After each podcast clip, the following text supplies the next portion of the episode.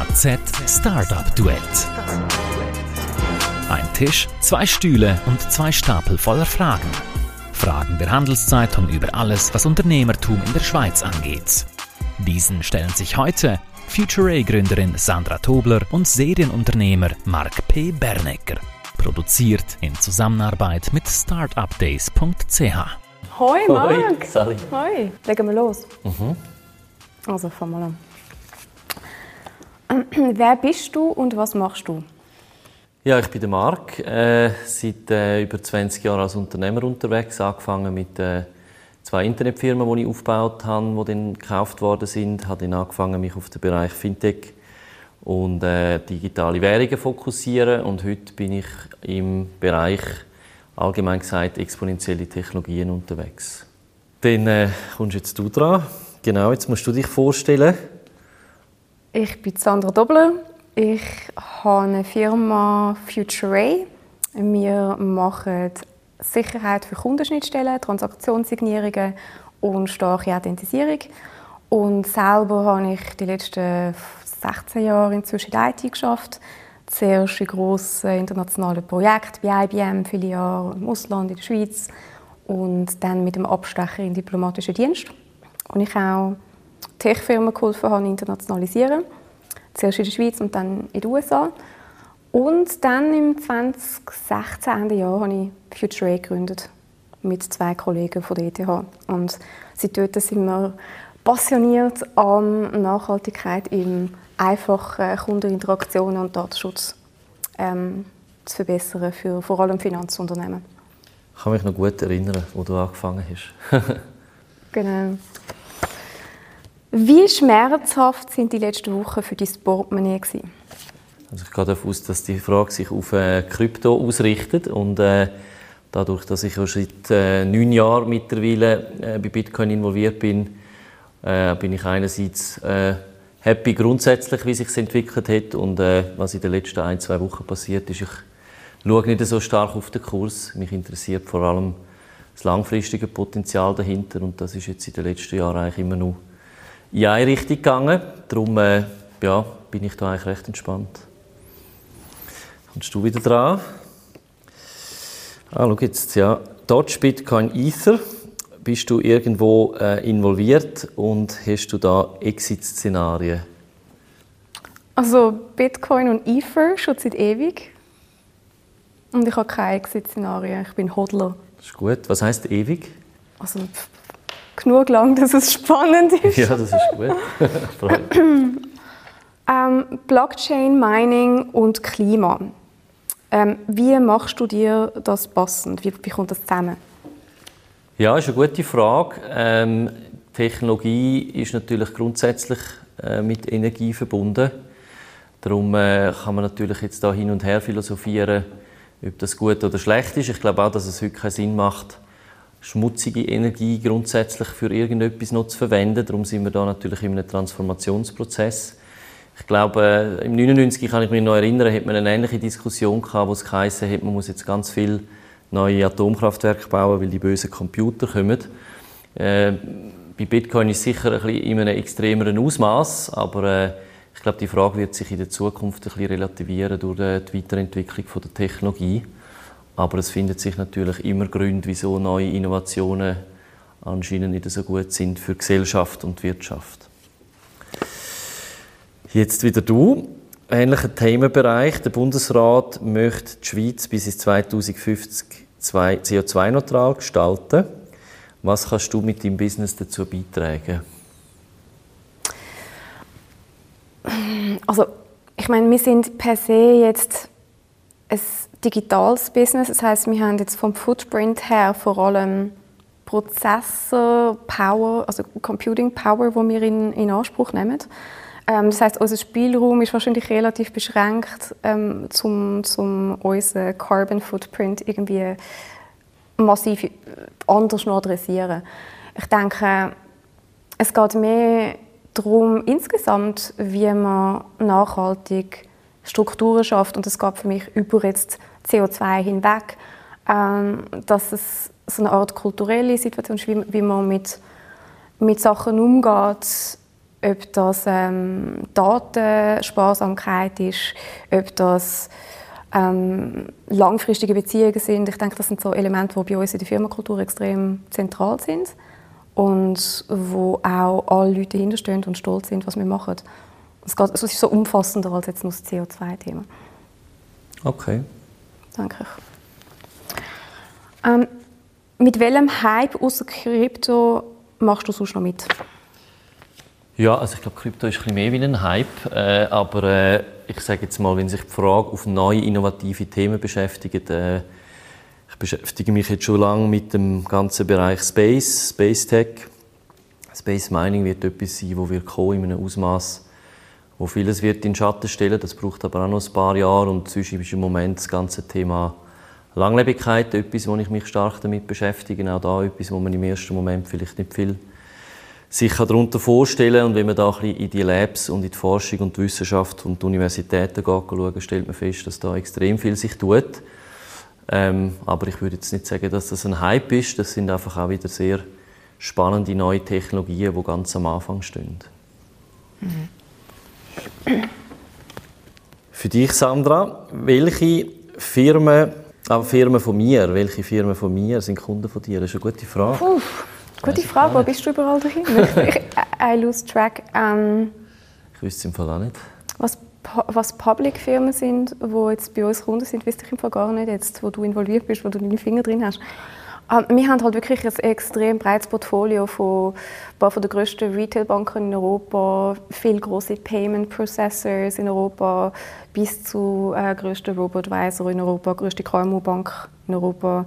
Es ist so ein bisschen ganz spannend. Bis bis Schweizer Börse. Also wir haben so sehr eine breite äh, Kundenbasis.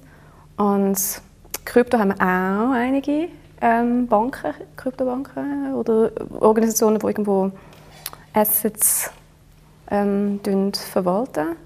Also es kann durchaus sein, dass es dort ein paar gibt, die wir noch nicht gerade wissen. ja, das wäre ja schön. mhm. Medien, Eventbranche, Finanzindustrie. Welche Branche braucht als nächstes Disruption? Ja, also ich glaube, all diese Branchen sind immer noch im Prozess von einer Disruption. Also gut, Verlag vielleicht schon am weitesten, aber äh, wenn ich schaue, wie die Finanzindustrie und Banken in dem ganzen Themenkomplex stehen, stehen wir sehr wahrscheinlich immer noch recht am Anfang. Also abgeschlossen ist das nicht. Äh, ich glaube, Gesundheitswesen hat auch noch sehr viel Potenzial und eben auch noch mal auf den Bereich äh, Raumfahrt zu kommen. Das ist eine Industrie, die primär von staatlich äh, finanzierten Programmen gelebt hat und jetzt hat es da erste sehr innovative und potente Unternehmer und privatwirtschaftliche Firmen, die in diesen Bereich hineinkommen und plötzlich sieht man auch, wie viel Fortschritt und Sprünge das es gibt. Also ich glaube, jede Industrie, die noch außerhalb von smarten Unternehmern kann funktionieren wird mit Abstand am meisten sich verändern, weil dort passiert am Schluss die Innovation. Dann wieder du. Ähm, irgendwann haben ihr alle Menschen identifiziert. Und was machst du denn? Das ist eine gute Frage. IT-Sicherheit ist so ein schnelllebiges Thema. Du hast extrem viele Kriminelle, die immer einen Schritt voraus sind. Und gerade wenn es um Kundenauthentisierung geht, wo du sehr sensitive Daten sicher ist.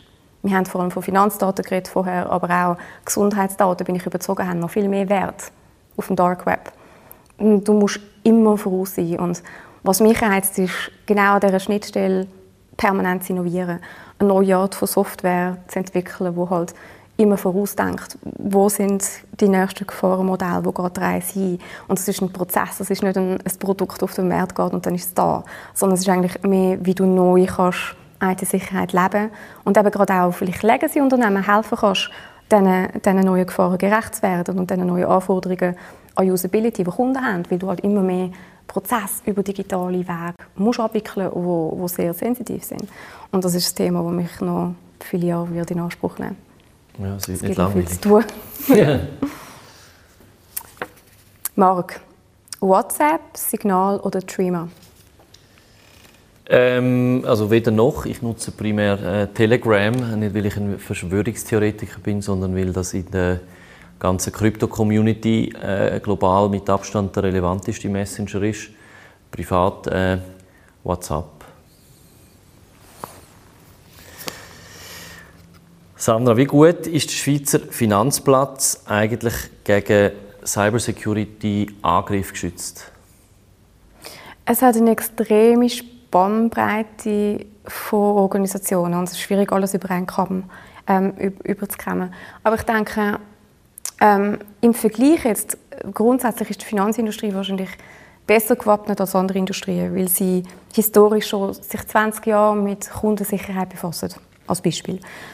Und sie haben viele höhere Regulationen als andere Industrien, erlebt auch viel mehr Druck, ob das jetzt von der EBA, von Europa her triggert ist oder ob das von der FINMA, von lokal aus passiert. Und das haben sie einerseits, es ist ein Vorteil und ein Nachteil, sie haben sicher gewisse Legacy-Systeme, die auch ein Problem sind.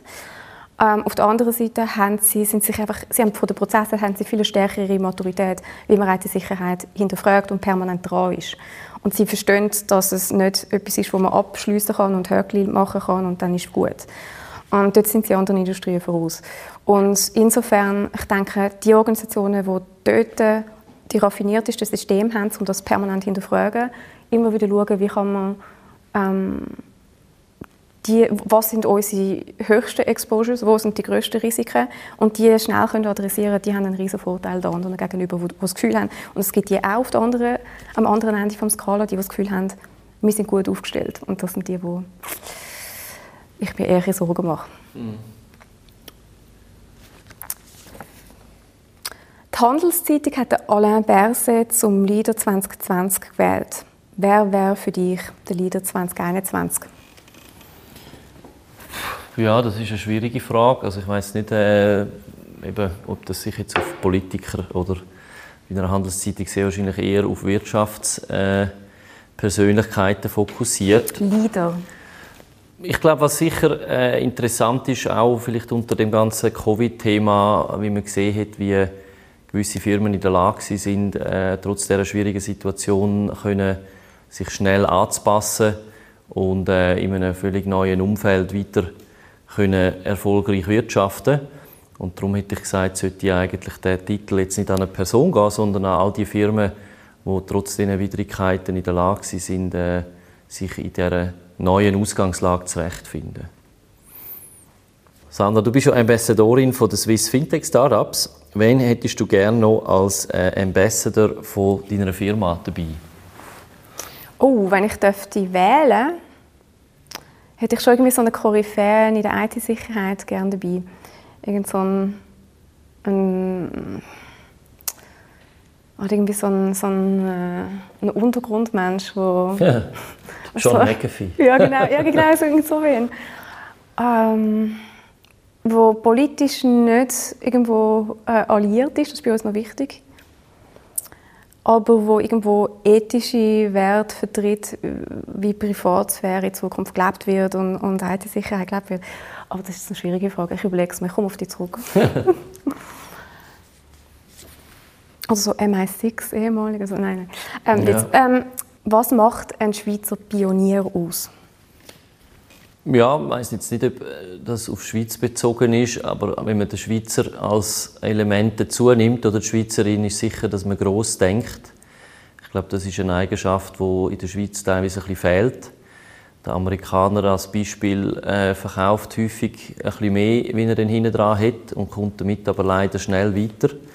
Und vielleicht in der Schweiz äh, ja, fehlt es teilweise ein bisschen mit dem äh, nach Hause gehen und vielleicht äh, übertrieben gesagt fake it till you make it. Das hat häufig schon mehr gebracht, auch für die ganze Wirksamkeit und Sichtbarkeit nach außen. Also ich glaube, äh, das Denken in grossen Dimensionen, eben auch außerhalb von der kleinen Schweiz, ich glaube, das ist etwas, was in der Vergangenheit auch Schweizer Pionier äh, auszeichnet hat. Mhm. Schön gesagt. die Frage hätte ich auch gerne gehabt.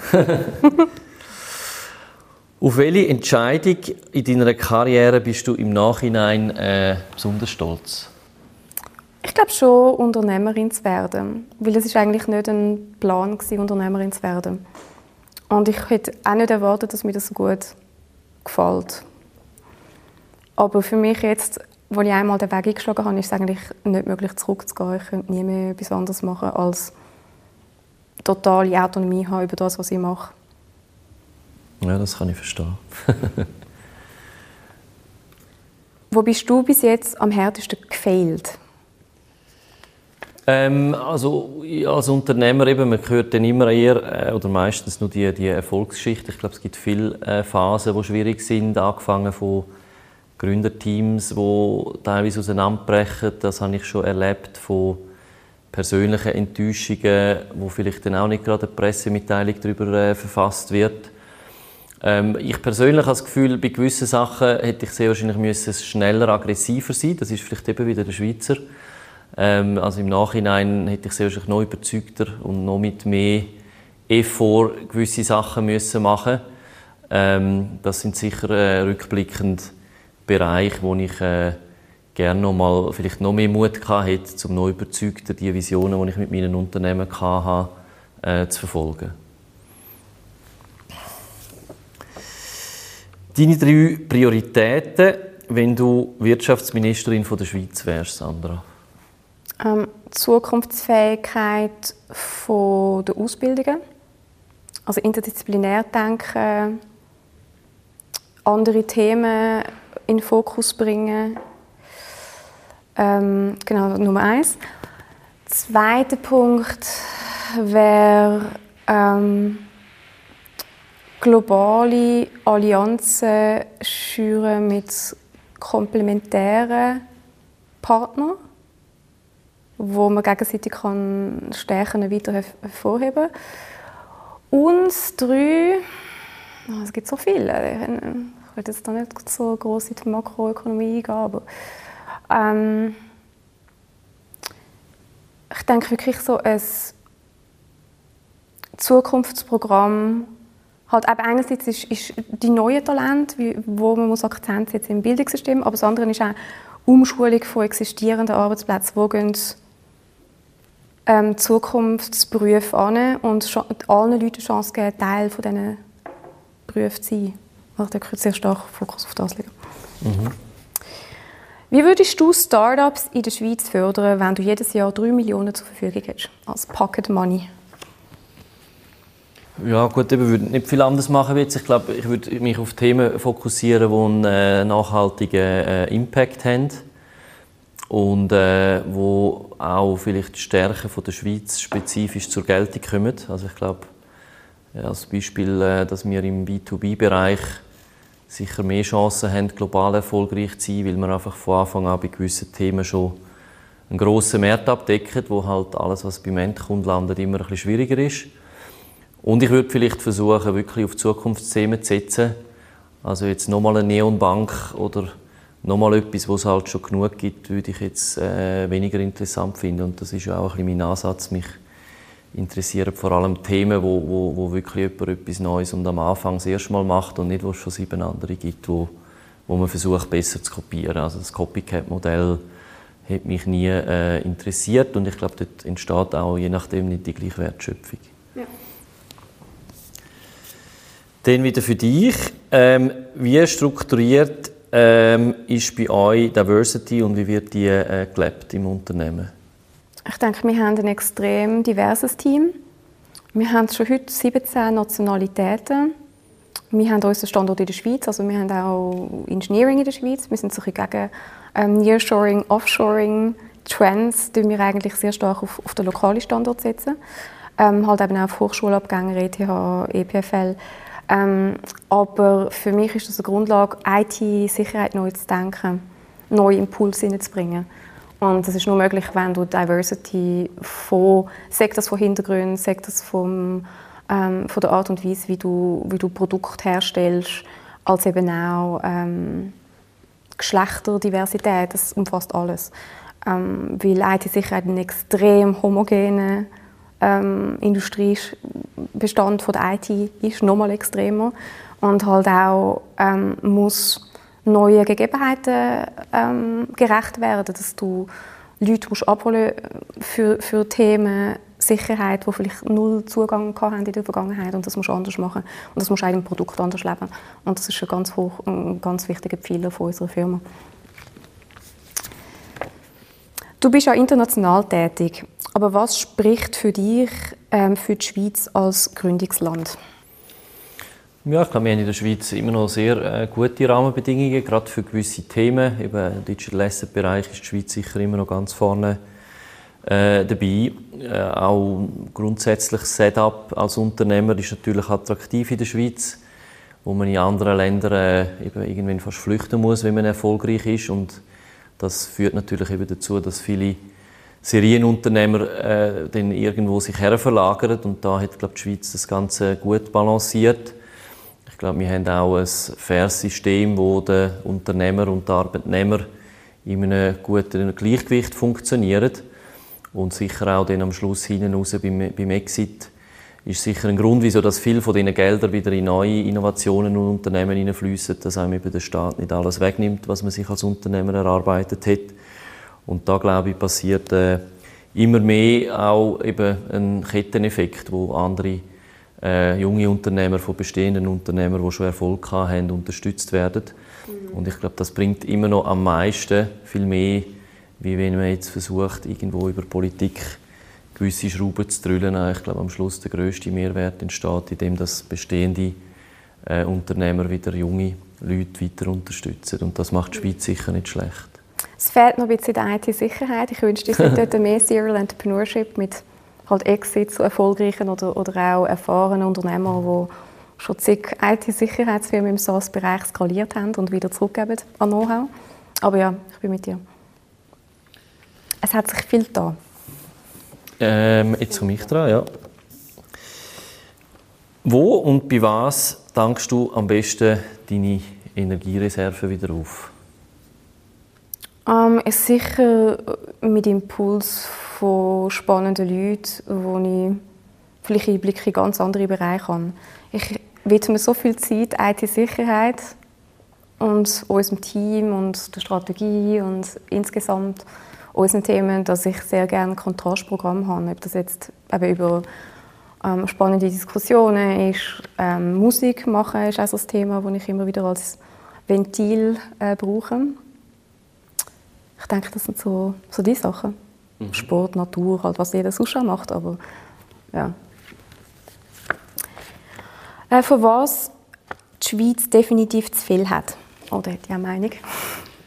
Zu viel, ja, wir sind sicher, äh, grundsätzlich äh, geht es uns sehr wahrscheinlich immer noch fast zu gut. Also der Leidensdruck, äh, etwas Eigenes zu machen mit allen Risiken, die damit verbunden sind, das ist sicher etwas, was uns noch ein bisschen fehlt.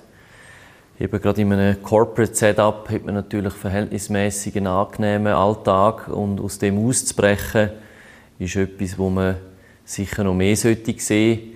Schön ist sicher, wenn ich zurückschaue, oder, wo, wo wir vor 20 Jahren angefangen haben, ist das eher noch exotisch gewesen, irgendwie nach der Schule oder äh, als Student irgendwie seine eigene Firma aufzubauen. Heute ist das für viele erstrebenswert geworden und das ist sicher gut, dass man eben nicht jetzt einfach das Gefühl hat, man muss jetzt eine klassische Karriere machen, um erfolgreich zu sein, äh, sondern dass das Unternehmertum auch mittlerweile in der Schweiz etwas ist, wo viele junge Leute erstrebenswert finden und äh, ich glaube, das ist äh, wichtig, aber von dem kann es eigentlich nie genug geben. Also dort kann man sicher auch in der Schweiz noch mehr äh, Effort draufsetzen. Also zum Zusammenfassen, wir haben zu viel von eigentlich klassischen Karrieren. Ja, wir, wir denken immer noch zu fest in, in, in Corporate-Karrieren, ja. Mhm. Dann bist wieder du dran. Jetzt gehen wir da langsam schon gegen das Ende. Und von was jetzt definitiv zu wenig in der Schweiz? Ein Verständnis für Unternehmertum. Und zwar hat jeder irgendwie eine Vorstellung, was es heißt, Unternehmer zu sein oder was ein Startup ist. Aber oftmals, wie du vorher schon gesagt hast, sieht man halt nur Erfolgsgeschichten und Hypergrowth und alles ist so goldig und, und, und fancy. Aber wie viel Risiko, persönliches Risiko, finanzielles Risiko, menschliches Risiko Leute auf sich nehmen, um selber Sachen aufzubauen, vielleicht auch gerade in Bereichen, wo, wo das noch niemand gemacht hat, ähm, wie viel Herzblut hineingehen muss, wie viel Resistenz das auch kommt von der Industrie, von potenziellen Kunden am Anfang, durch wie viel Hochs und Tiefs das man gehen muss, was das mental eigentlich bedeutet, ist eigentlich weniger bekannt. Und du das auch so ein, Appell an Leute von mir, dass man doch mehr ehrliche Geschichten braucht, um auch sehen, um das ein bisschen fassbarer machen, was Unternehmertum ist. Und das ist nicht etwas, was Junge machen, die irgendwie im Hoodie sind, sondern das ist etwas, wo jeder kann sein kann. Ähm, mutig und auf neue Wege gehen und Sachen verändern, Industrien verändern. Und dass man denen gegenüber vielleicht, ob das jetzt Hilfe ist, anbieten am Anfang, um vielleicht mal eine Tür öffnen, oder ob das vielleicht auch einfach ein Nein ist, um zu sagen, hey, nein, das interessiert mich nicht, aber nicht Zeit verschwenden. Das sind so Elemente, die ich mir wünschen würde, dass es mehr gäbe als Reaktion. Mhm. Letzte Frage, Marc.